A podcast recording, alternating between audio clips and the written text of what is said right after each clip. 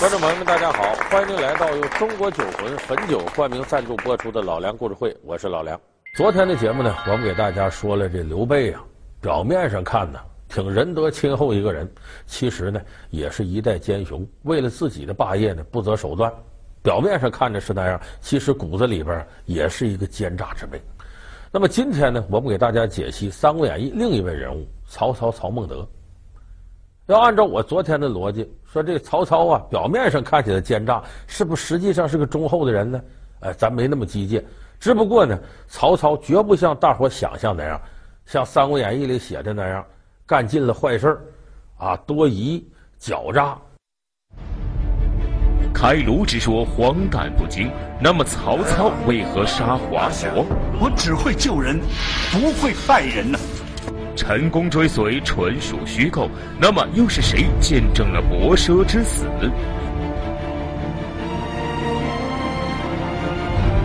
宁可我负天下人，不可天下人负我。一句话尽显奸雄本色，可这背后又有哪些惊人的隐情？要杀便杀嘛，何必犹豫？老梁故事会将为您讲述曹操比窦娥开渊。你看曹操身上有些典型的事儿，呃，《三国演义》里写的很透，说这曹孟德呀，告诉身边的人，我晚上睡觉的时候啊，他意思他好梦游，说我这梦游起来我就好杀人，你们谁可千万别接近我。其实曹操是说这个什么意思呢？就是说我呀，特别注重自己的防卫，你谁也别想来刺杀我，因为当年《三国演义》里写曹操相府献刀要刺杀董卓。他也总怕他得罪人多呀，多少人憋着报仇，他怕人家报复他，所以他说：“我睡觉的时候梦中好杀人，不要接近我。”结果有一天呢，他躺在床上睡觉，睡着睡着呢，翻身这被子掉地上了。他旁边有个侍从啊，一片好心伺候主子嘛，把这被捡起来盖他身上了。可这时候曹操不楞从床上起来，从身边拔出剑来，一剑把这侍从给杀了。嗯，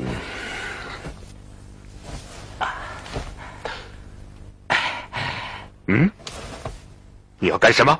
我，主公，我被你，哎，主公，主公，你。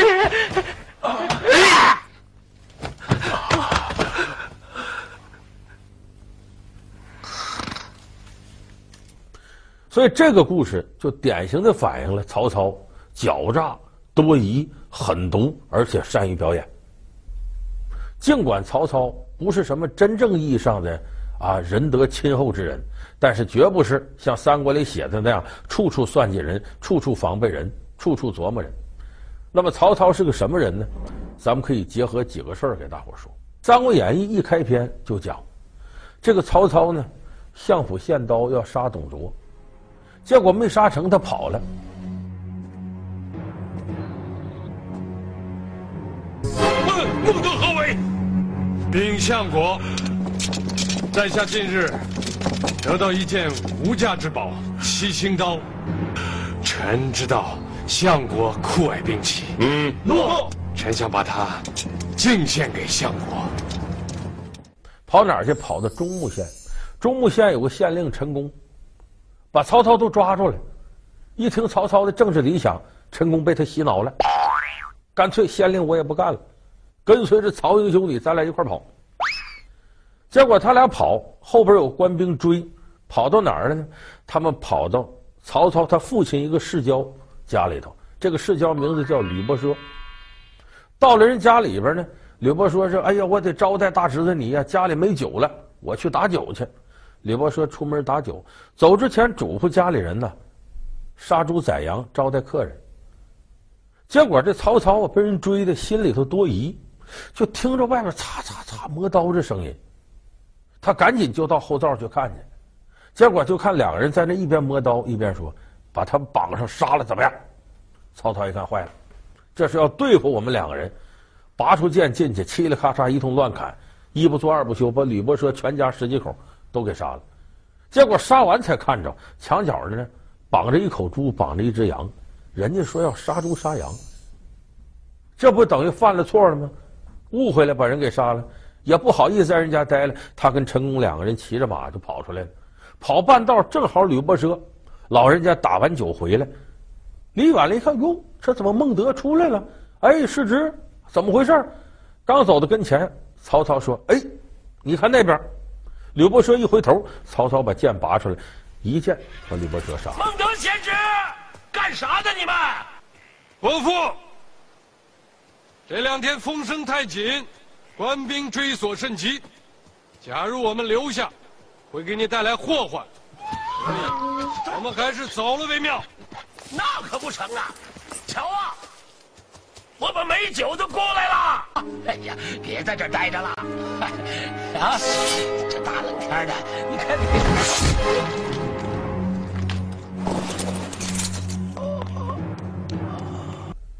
陈宫一看吓坏了，说：“孟德呀，刚才我们误会人家了，把人杀了，已经犯了罪了，已经对不住人了，你怎么还能把本主杀了呢？”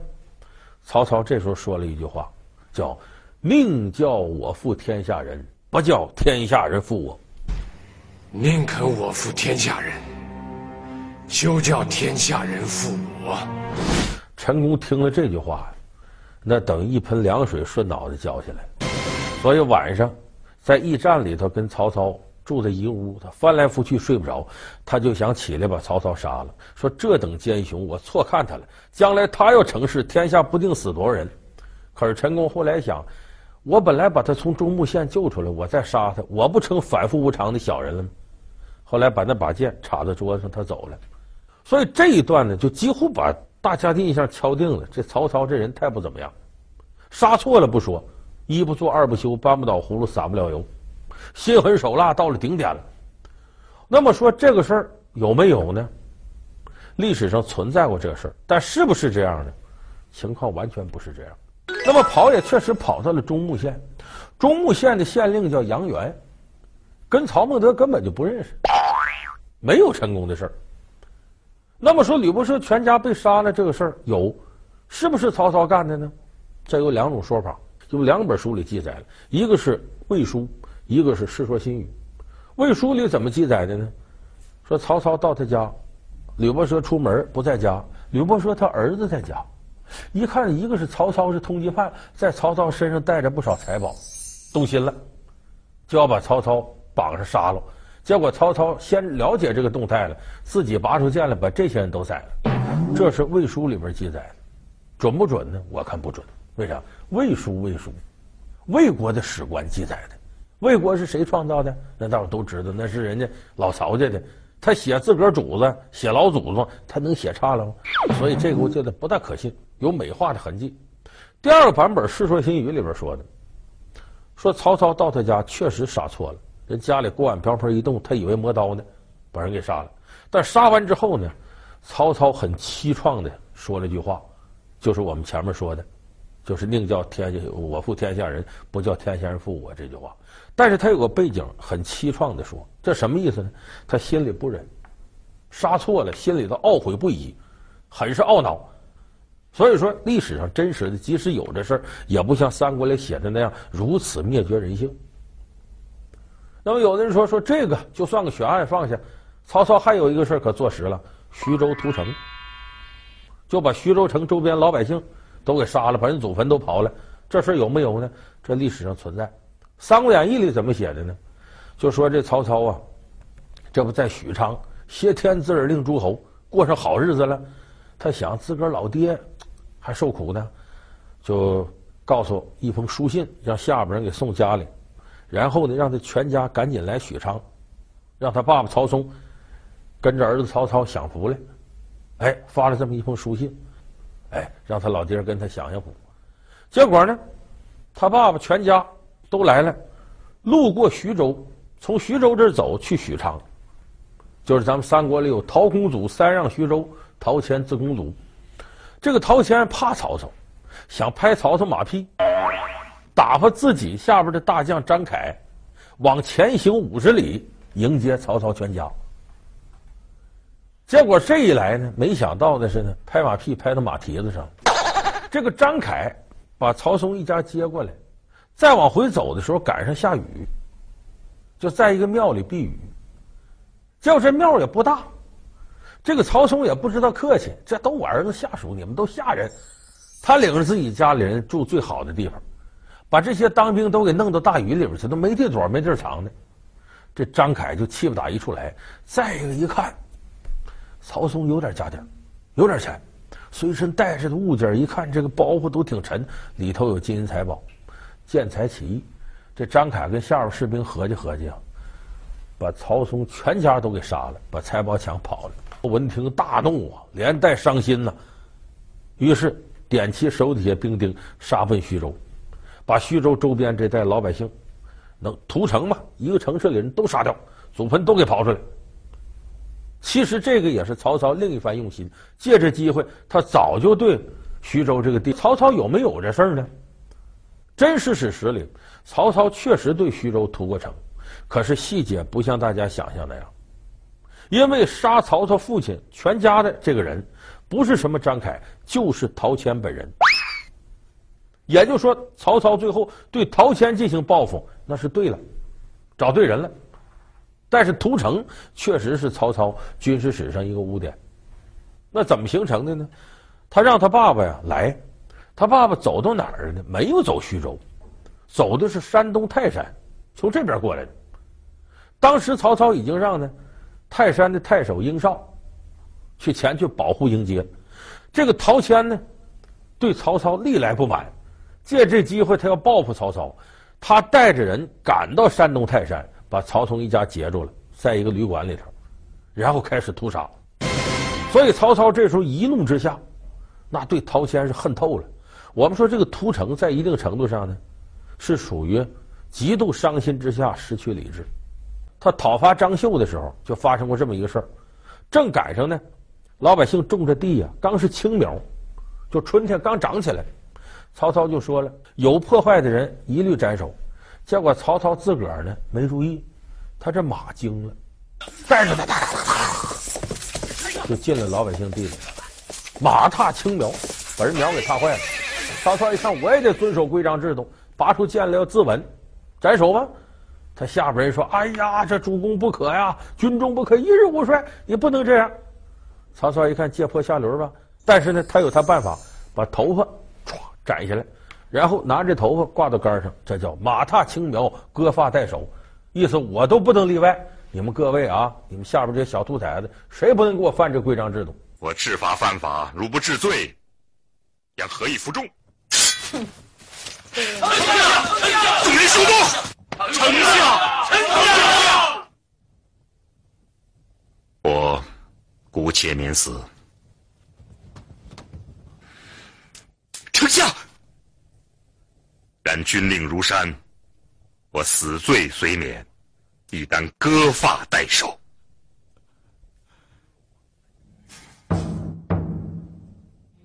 所以曹操呢，不是一个扰民的主，他是知道爱惜百姓的。那么这时候对徐州屠城，我们可以把它理解成为自己父亲没了，失去理智，有点丧心病狂了。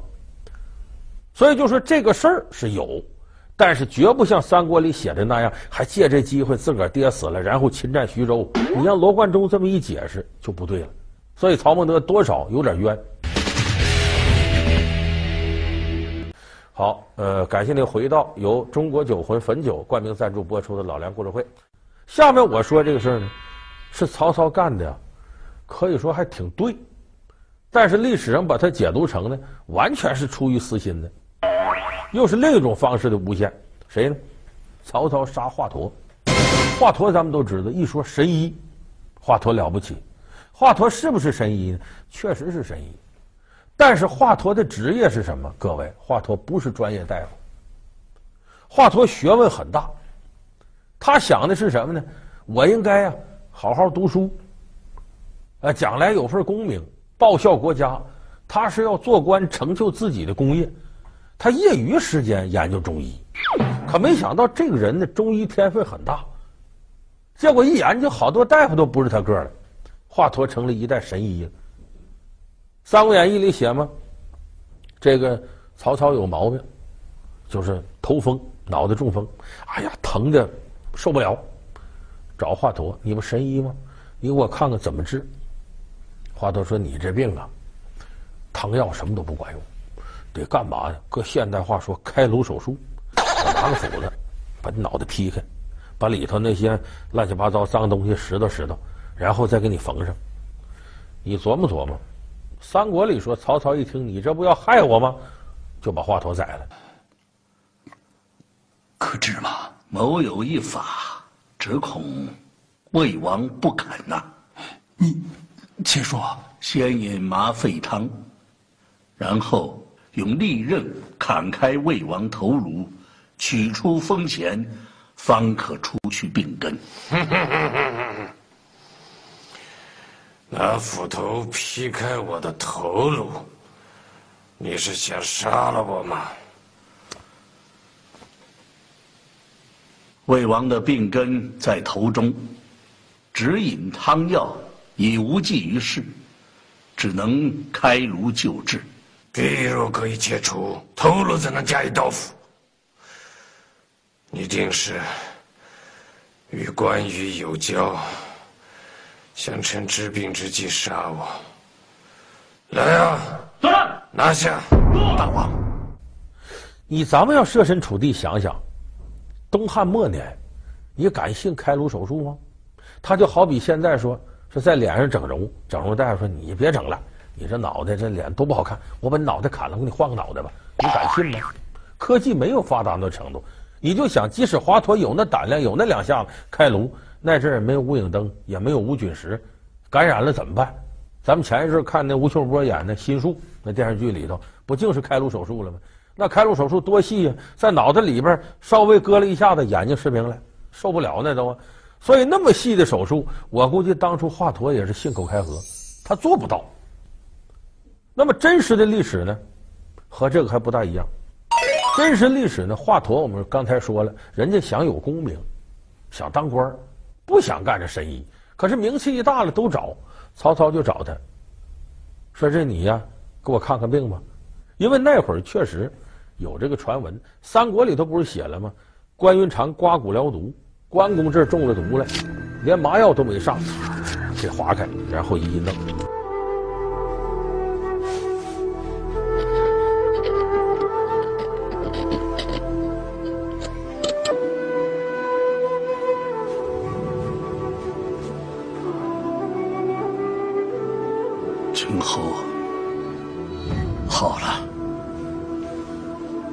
其实这个也不符合历史事实。不是华佗给关羽做这手术，别的大夫。曹操这时候找到华佗，就说：“我这个脑袋有病，你看给我治治。”华佗说：“你这慢性病，呃，我这样吧，我家里头啊，我媳妇儿啊有病了，我得回去看看。你容我空，管你慢性病，就这么着。”曹操还挺人性化，你媳妇儿有病，我也亲不过你媳妇儿，是吧？你回去吧，呃，马上治好病再回来。华佗答应了。回家了，回家之后隔了一段时间，他没回来。曹操打人问他怎么回事啊？华佗回信了：“我媳妇病是好了，可是我媳妇要生孩子，那这大事啊！”曹操说：“那就再过一阵再回来吧。”又过了一段时间，问说：“生孩子坐月子该完事了吧？”华佗说：“生完孩子，我媳妇又有病了，那又有病，你就再等一阵再来吧。”又过了一阵又打，华佗又说了。我媳妇又生孩子，给曹操气的，干嘛呀？你这生猪出栏呢？一个又一个，一斗又一斗的，打吧下边人去给我看看，看看他是不是真有病，真生孩子。要是真生孩子，就赏给他四十斛小米儿，过去计量单位，就给他点粮食，给他点豆子什么的啊。如果要是没生孩子，没病，马上给我抓回来。就这么的，这几个人呢，摸到华佗家跟前啊，趴墙头就看，哟。华佗跟他媳妇俩人在庭院里边玩着五禽戏，我们说华佗创造一个健身体操叫五禽戏嘛。